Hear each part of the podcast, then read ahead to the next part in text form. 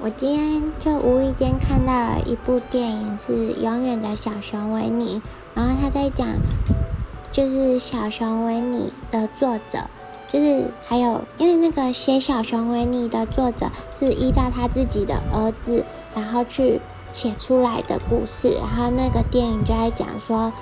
就是真正的小男孩跟他爸爸妈妈的故事，就是